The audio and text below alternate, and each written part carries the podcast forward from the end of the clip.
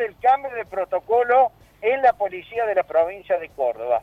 Eh, vos sabés, Susana, que desde hace mucho tiempo aquí en Córdoba se viene escenificando lo que un colectivo de gente muy joven, eh, representado también por algunos adultos y algunos juristas, eh, le habían dado en llamar la marcha de la gorra.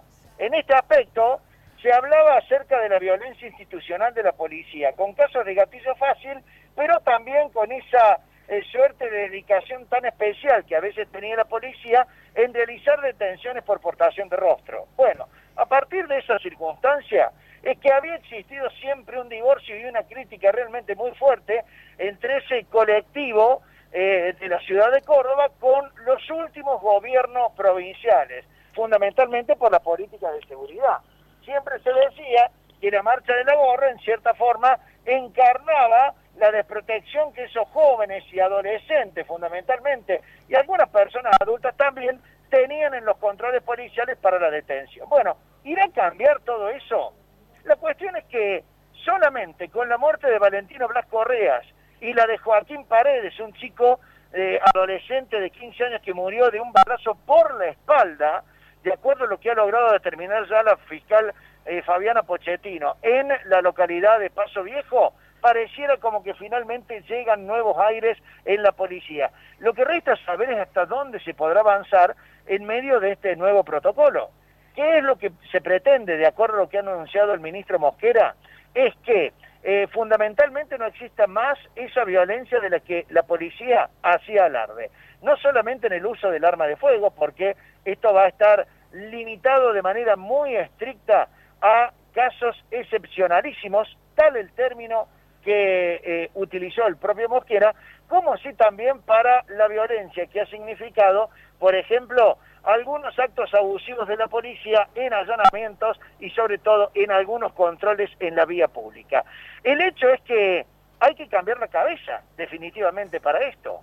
Definitivamente la capacitación que pretende realizar la policía para que los uniformados no utilicen el arma, salvo un caso realmente muy excepcional, es una cuestión que a nosotros nos resta saber si efectivamente eh, se puede llegar a realizar. Porque por más de que vos estudies y trates de realizar nuevas prácticas en torno a lo que significaba ese abuso que hacía ostentación la policía desde el uniforme hasta el arma reglamentaria, eh, hay que ver si se puede llevar a la práctica.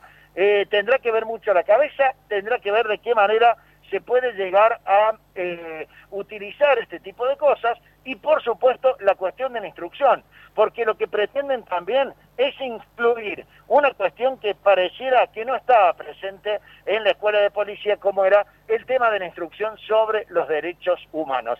Esta es una cuestión que me parece que eh, implica eh, una reconversión total de la fuerza. Han dicho claramente que el policía que no se adapte a los nuevos tiempos se tendrá que ir de la institución.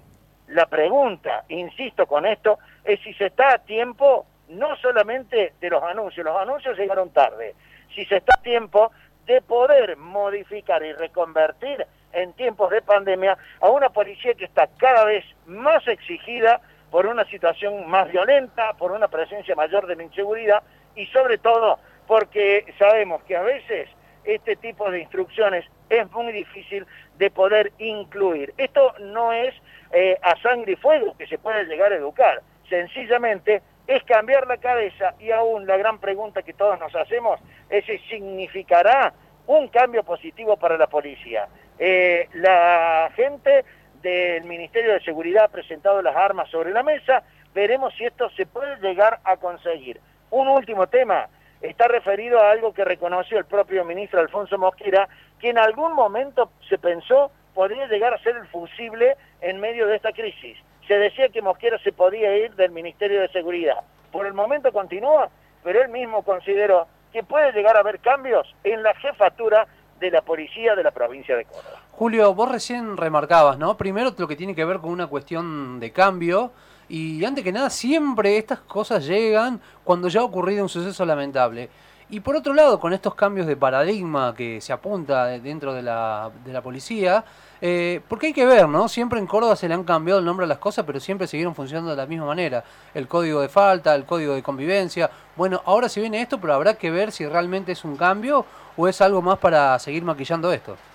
Sí, totalmente. Y sabes una cosa, Javi, eh, eh, a raíz de, esto, y la pregunta que nos formulamos todos es, si el propio Mosquera ha dicho, vamos a tener en cuenta los derechos humanos, vamos a respetar la vida, vamos a respetar la integridad de las personas. Esto lo dijo para que eh, de aquí en más no existe esa violencia que existía por parte de la policía en detener en la vía pública a dos chicos que iban en moto como supuestos sospechosos de ser arrebatadores públicos, cuando en realidad lo único que hacían era ir a trabajar. Bueno, así, con esas, eh, con esas situaciones, digo, eh, finalmente es como que terminaron dándole la razón a lo largo del tiempo a ese colectivo de la marcha de la gorra que desde hace rato venía pidiendo esas políticas públicas y ayer, casi como en un acto de cansancio, finalmente el propio ministro de Seguridad terminó por anunciar.